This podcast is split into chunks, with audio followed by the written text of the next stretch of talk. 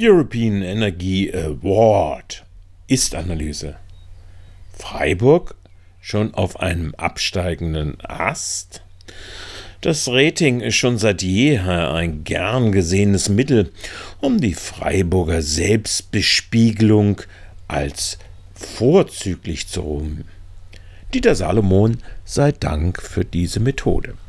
Umso verwunderter muss jetzt der langjährige Umweltamtschef zur Kenntnis nehmen, dass Freiburg aktuell nicht den Goldstandard der European Energy Awards erreicht.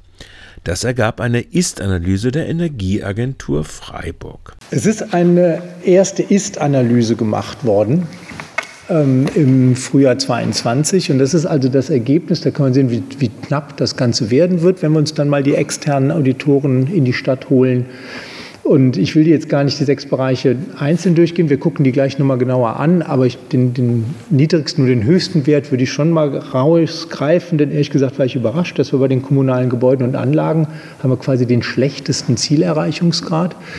Ähm, obwohl wir da ja wirklich sehr, sehr viel machen.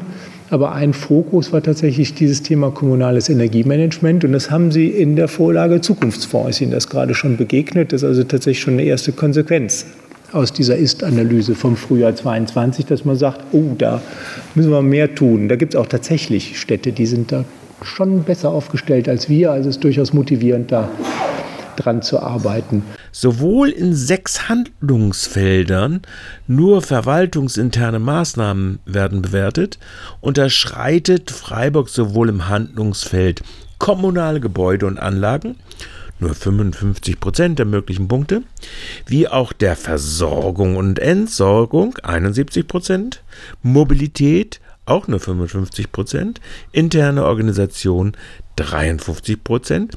Klar, die Grenzen von 80 Prozent der erreichbaren Punkteanzahl für den sogenannten Goldstandard in diesem Award. Bemerkenswert ist, dass bei den Gebäuden und Anlagen nur das Management, nicht aber die Klimawirkung und besondere Maßnahmen verbessert werden sollen. Irgendwie ist doch ganz schön was schiefgelaufen, Herr Salomon, Herr Horn und vor allen Dingen am Chef von Zahn.